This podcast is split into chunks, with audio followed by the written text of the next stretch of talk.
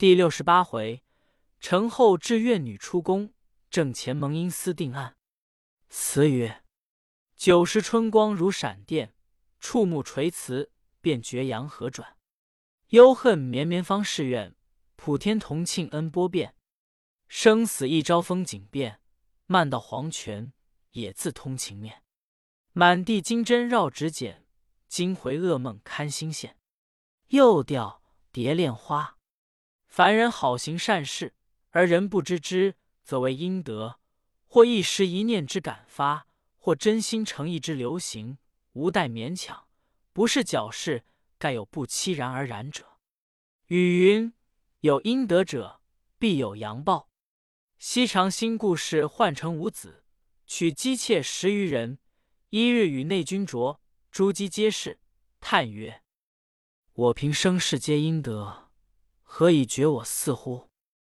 一姬曰：“阴德不在远。”某悟曰：“我今行阴德，当嫁汝辈。”姬曰：“我岂自言？礼固如是，我死从夫子耳。”某竟嫁十余人，已而生三子，母及言死从者。何况朝廷举动，有关宗庙社稷，其祸报又何可量哉？话说罗成将到长安，叫潘美都率兵丁护着家眷慢行，自己先入京会见秦叔宝。闻知柴少已于去年夏间复命，便同旭宝进去拜见秦老夫人，先把寿衣补送。叔宝道：“表弟远隔几千里，家母受妻，至今不忘。”罗成便把征北一段，志同萧后回南。见内道女真安会见秦狄夏李四位夫人，知是舅母八十整寿，在那里遥祝千秋。及萧后到扬州祭奠，撞死了王义夫妻的话来说完。秦老夫人道：“罗家山儿，即是你二位娘子并令郎多在这里，快叫人把轿马去接了进来。”叔宝道：“母亲，萧后尚在旅中，待她必见了。”安顿过，好接两位表嫂来。秦老夫人道：“既如此，且叫怀玉到城外去接萧娘娘，二位夫人到城福寺中暂住一二日。怀玉如飞带了家丁出城，去安顿萧后及罗成家眷。罗成朝见过太宗，赏劳再三，赐宴金宫。早有旨意出来，差四个内监宣萧后进宫。窦。”花二夫人到叔宝家，又献上寿仪，拜过老夫人的寿，与张夫人交拜。丹小姐一拜见，命二子出来，与罗家二子拜见了，互相问候。袁子烟即将罗贾三位夫人闻之，一时差人馈送礼物。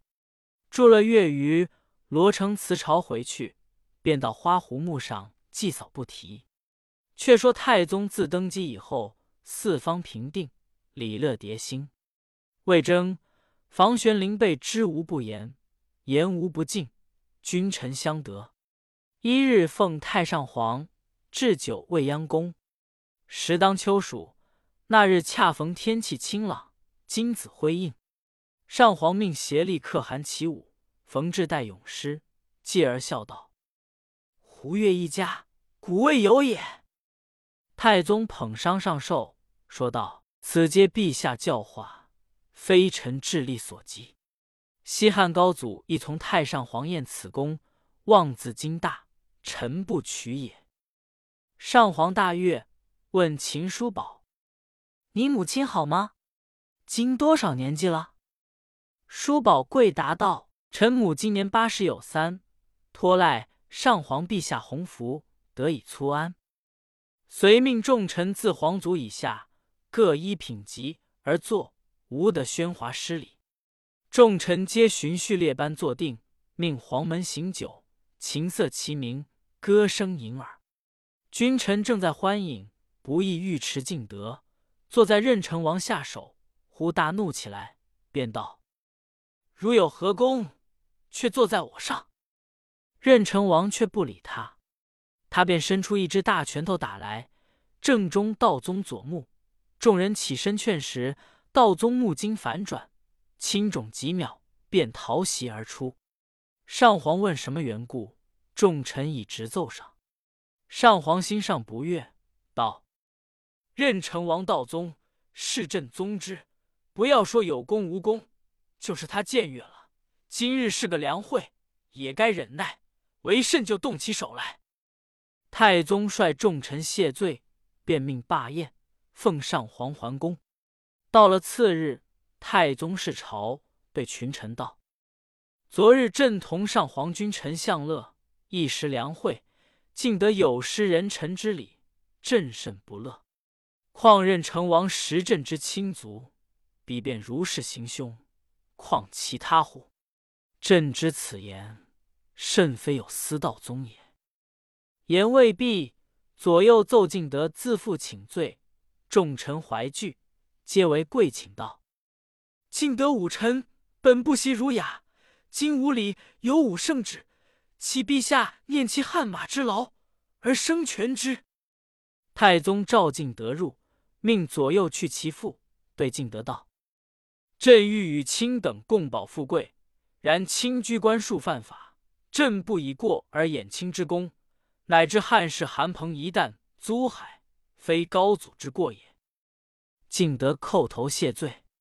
太宗道：“国家纪纲，为赏与罚，非分之恩，不可数得，免自修饰，无至后悔。”敬德再罢而出，由是强暴顿敛。贞观九年五月，上皇有疾，崩于泰安宫，颁诏天下，谥曰神尧。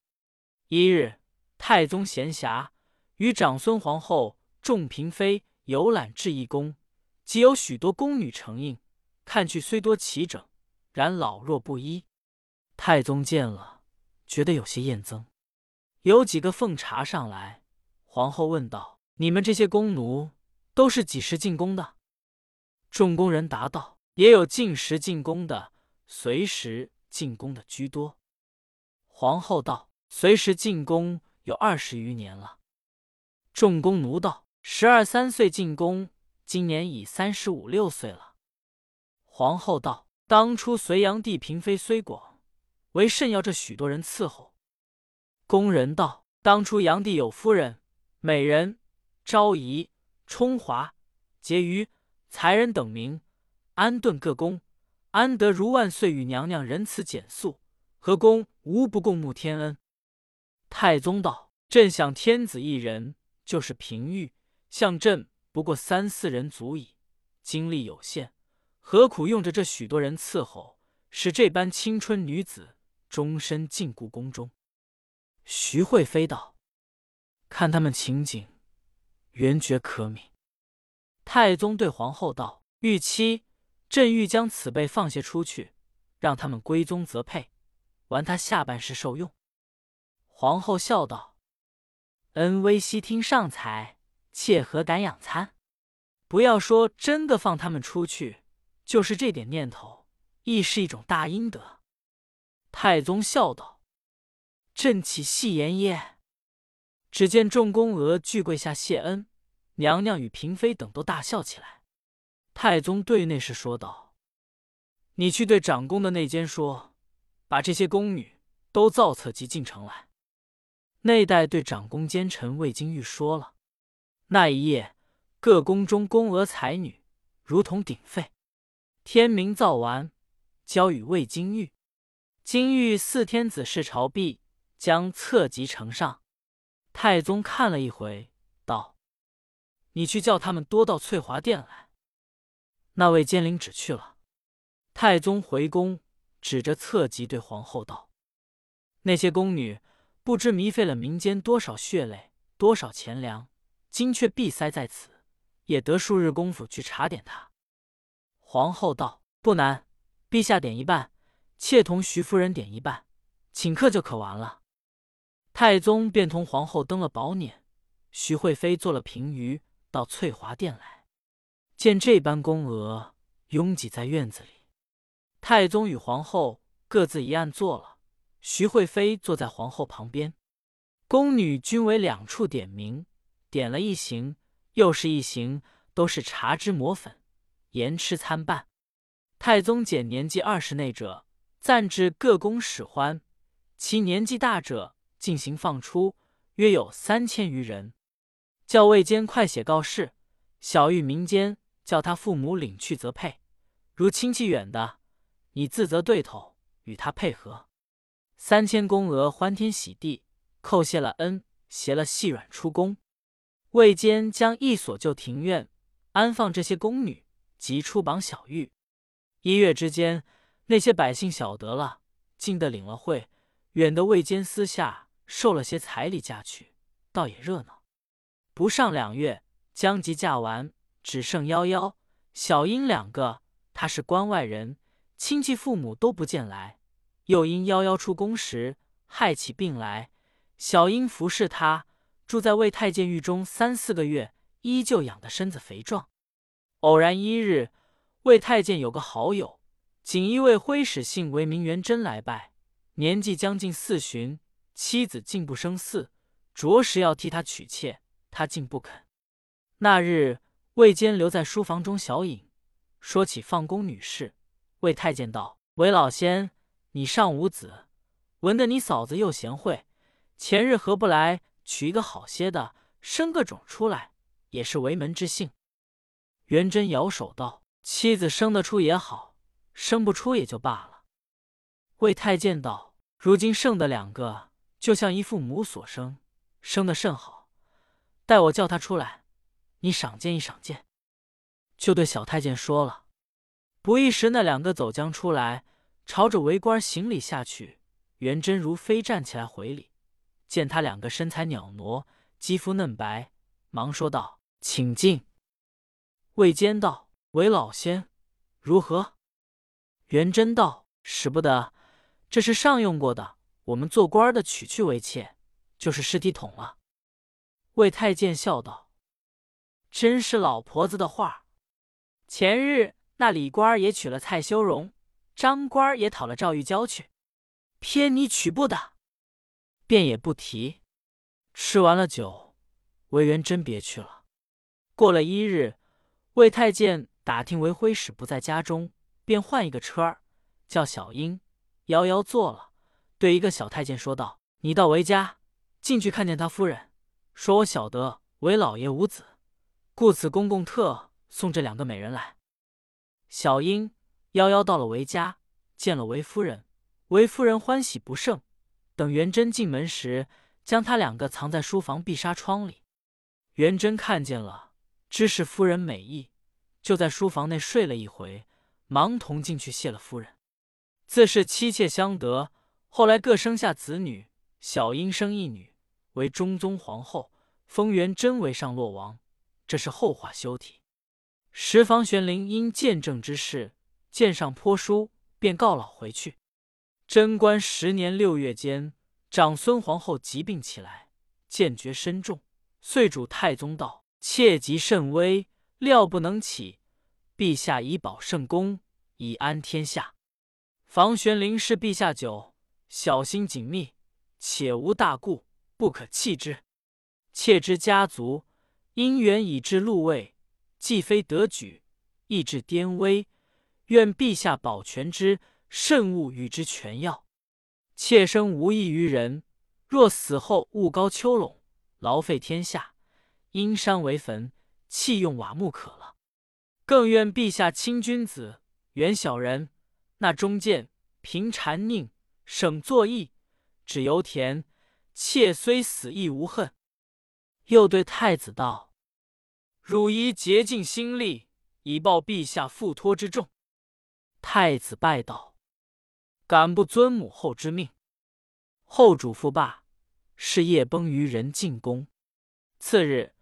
公司将皇后采择自古得失之事为女则三十卷进呈。太宗览之悲痛，以示近臣道：“皇后此书足以垂范百世。朕非不知天命，而为无义之悲。但入宫不闻规谏之言，失意良佐，故不能忘怀耳。”乃遣黄门赵房玄龄复其位。冬十一月。葬文德皇后于昭陵，晋窦太后献陵里许。上念后不已，乃于院中坐层楼观以望昭陵。常与魏征同登，使征视之。征熟视良久，道：“臣昏冒不能见。”上指视之，魏征道：“臣以为陛下望献陵，若昭陵，则臣故见之矣。”上气，谓之悔冠，然心中终觉悲伤。一日，太宗突然病起来，众臣日夕问候，太医勤勤看视，过四五日不能全可。恍惚似有魔虫，为秦琼、尉迟恭来问安时，颇觉神清气爽，因命画二人之像于宫门以镇之。及病势沉重，乃召魏征、李基等入宫受顾命。李基道：“陛下春秋正负，岂可出此不吉之言？”魏征道：“陛下勿忧，臣能保龙体转危为安。”太宗道：“吾病已笃。”卿如何保得？说罢，转面向壁，微微的睡去了。魏征不敢惊动，与李基等退至宫门前。李基问道：“公有何术，可保圣公转危为安？”魏征道：“如今地府长生死文部的判官，乃先帝驾下旧臣，姓崔名觉。他生前与我有交，今梦寐中时常相续。”我若以一书治之，托他周旋，必能起死回生。李基闻言，口虽为为，心却未信。少顷，宫人宣报皇爷气息渐微，危在顷刻矣。魏征急于宫门相隔中写下一封书，亲持至太宗榻前焚化了，吩咐宫人道：“圣体尚温，切勿移动。静候至明日，此时定有好意。”遂与众官驻宫门前伺候。且说太宗睡到日暮时，觉渺渺茫茫，一灵儿进出五凤楼前，只见一只大药飞来，口中衔着一件东西。太宗平息身喜佳鹞，见了欢喜，定眼一看，心上转惊道：“奇怪，此药乃是魏征奏事时我溺死怀中之物，为甚又活起来？”忙去捉他。那药儿忽然不见，口中所衔之物坠于地上。太宗拾起看时，却是一封书简，封面上写道：“人曹官魏征，书奉叛兄崔公。”下注云：“会觉系先朝旧臣，扶起陛下面至此书，此其回声。”太宗看了欢喜，把书绣了，向前行去。好一个大宽转的所在！又无山水，又无树木，正在惊惶，见有一个人走将来，高声叫道：“大唐皇帝往这里来！”太宗闻言，抬头一看，那人纱帽蓝袍，手执相护，脚穿一双粉底皂靴，走进太宗身边，跪拜路旁，口称：“陛下，赦臣失远迎之罪。”太宗问道：“卿是何人？”是何官职？那人道：“微臣是崔珏，生日曾在先皇驾前为礼部侍郎，今在因司为丰都判官。”太宗大喜，忙将玉手挽起来，道：“先生远劳，朕驾前魏征有书一封，欲寄先生，却好相遇。”崔判官问：“书在何处？”太宗在袖中取出，递与崔珏。崔珏接来，拆开看了，说道：“陛下放心，魏人曹书中不过要臣放陛下回阳之意，且待少请见了十王爷，臣送陛下还阳，重登玉阙便了。”太宗称谢，又见那边走两个软翅的小官来说道：“阎王有旨，请陛下暂在客馆中宽坐一回，后勘定了隋炀帝一案。”然后来会。太宗道：“隋炀帝还没有解卷吗？”二力道：“正是。”太宗对崔珏道：“朕正要看隋炀帝这些人，烦崔先生引去一观。”崔珏道：“这使得。”大家举步前行，忽见一座大城，城门上边写着“幽冥地府鬼门关”七个大字。崔珏道：“微臣在前引着陛下去，恐有污秽相处。”领太宗入城，顺街而行，看那些人蓬头显足，好似乞丐一般。走了里许，只见到旁边走出先帝李渊，后边随着故地元霸。太宗见了，正要上前叩拜父皇，转眼就不见了。又走了几步，忽见建成引着元吉、皇太岁而来，大声喝道：“市民来了，快还我们命来！”崔判官忙把相护请起，说道：“这是十殿阎君请来的，不得无礼。”三人听了，倏然不见。太宗问道：“狄让、李密、王伯当、丹雄信、罗氏信想还在此？”崔珏道：“他们早已托生太原、荆州数年矣。还要问太穆皇后、文德皇后在何处？”只见一座碧瓦楼台，甚是壮丽。外面望去，见里面环佩钉，鲜香奇异。正在凝眸之际，见三个长大汉子，后面有七八个青面獠牙鬼使压着。崔珏道：“陛下可认得那三个吗？”太宗道：“有些面善，只是叫他不出。”崔珏道。那第一个披猪皮的是宇文化及，第二个穿牛皮的是宇文智及，第三个穿狗皮的是王世充。他们拒定了案，万劫为猪、牛、狗，受后来的千刀万剐，以偿生前弑逆之罪。正是善恶到头必报，只争来早来迟。太宗正在那里观看，听见两边人说话。又是那一案人出来了。崔珏看是何人，见一对青衣童子执着帐幡宝盖，笑嘻嘻的引着一个后生皇帝，后面随着十余个纱帽红袍的两个官吏随着。崔珏叫道：“张银翁，这一宗是什么人？”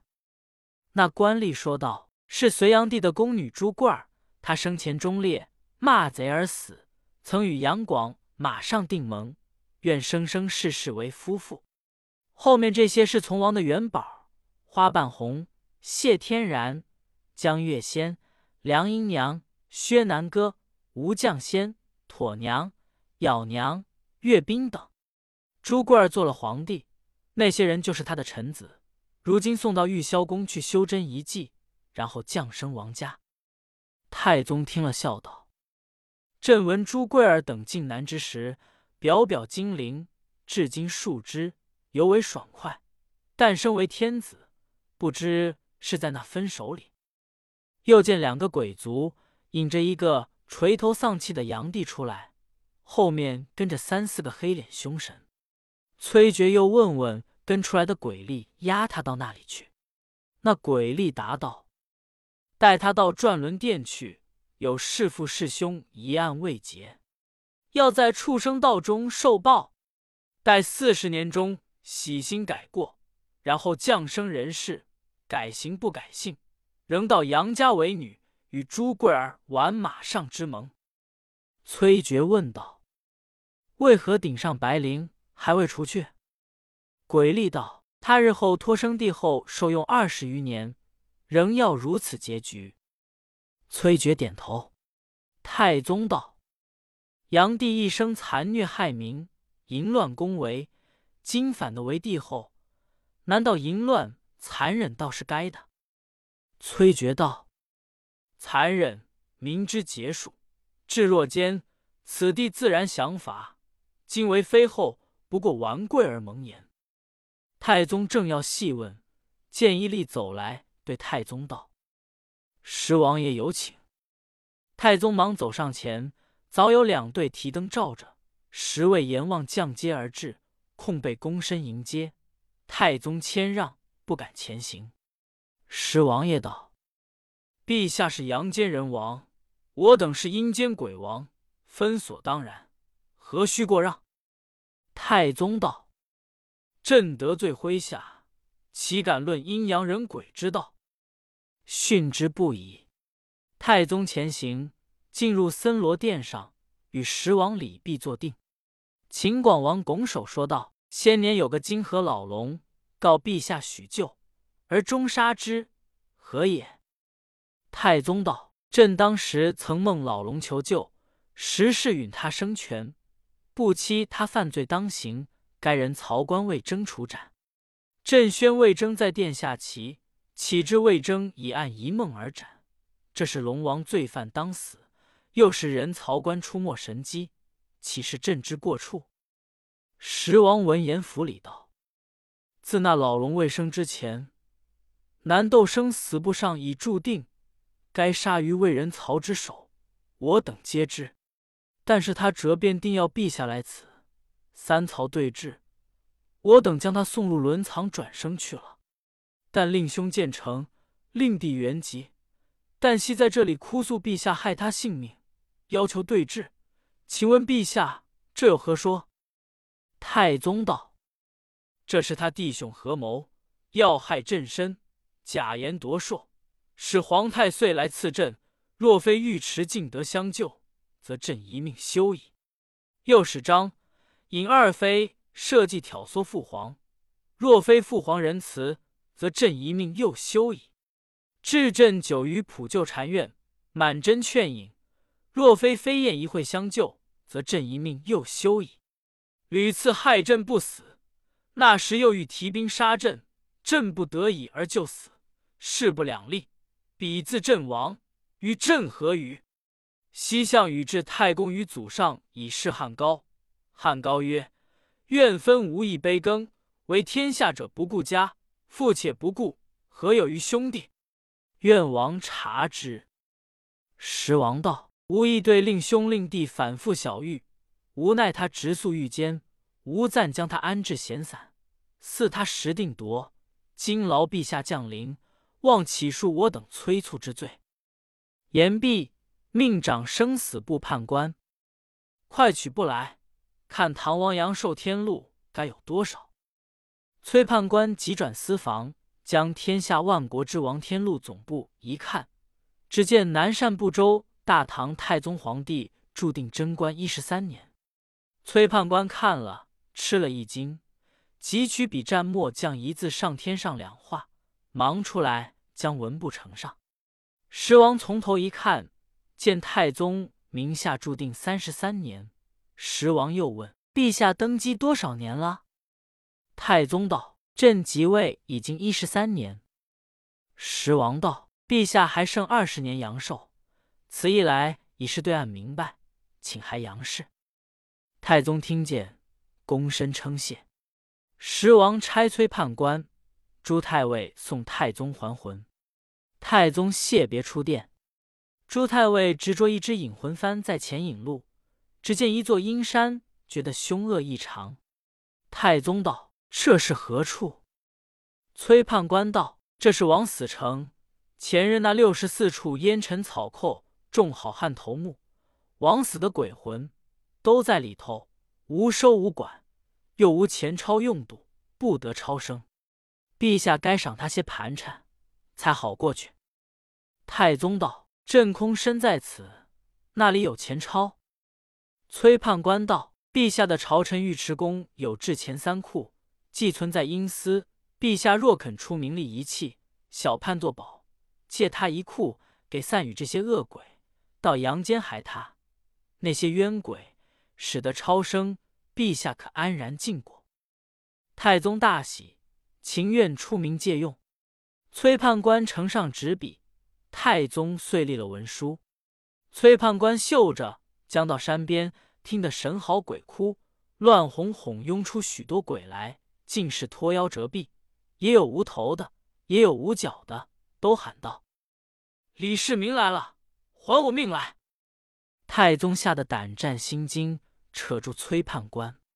崔判官道：“你们不得无礼！我替大唐皇爷借一库银子的票在此，你们去叫那魔头来领票，去支付分给便了。唐皇爷阳寿未终，到阳间去，还要做水陆道场超度你们礼。”众鬼听了，如飞去叫那魔头来。崔判官吩咐了。把票儿付与魔头，众鬼欢喜而去。三人又走了里许，见一条青石大桥，滑润无比。太宗向桥上走去，刚要下桥，听得天庭一个霹雳，吃了一惊，跌将下来，忙叫道：“跌死我也！跌死我也！”开眼看时，见太子嫔妃都在旁伺候。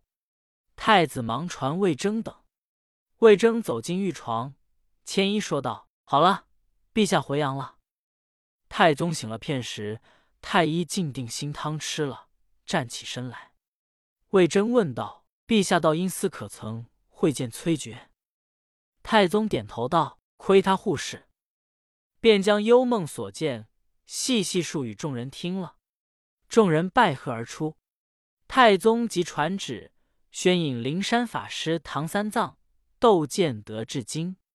天使到时，窦建德已圆寂四五天了。使者随唐三藏到京。见水陆道场超度幽魂，又命以金银一库还尉迟恭，公辞不受。太宗再三免谕，敬德拜寿而出。库吏将银盘交敬德，照册缺了五百贯。库吏惊惶，只见梁上剁下一帖，取视之，乃大业十二年。敬德打帖时，支付书生票也。闻者奇异。太宗在宫中调养了三四天，玉体。比前玉珏强健，不期被火焚了大银库。魏征道：“天灾流行，皆由宫中阴气抑郁所致，岂将先帝所遇老嫔妃进行放出？”太宗见说，深以为是，即将老宫女尽数放出，复有三千余人，连章引二妃亦出宫归家，宫竟为之一空。遂差唐简往民间点选良家女子。年十四五岁者，只许百名。御史太常少卿祖孝孙教习音乐。将近四五月，唐简选秀女回来，太宗散给后宫，只选武媚娘为才人，安顿扶随宫，宠幸无比。要知后事如何，且听下回分解。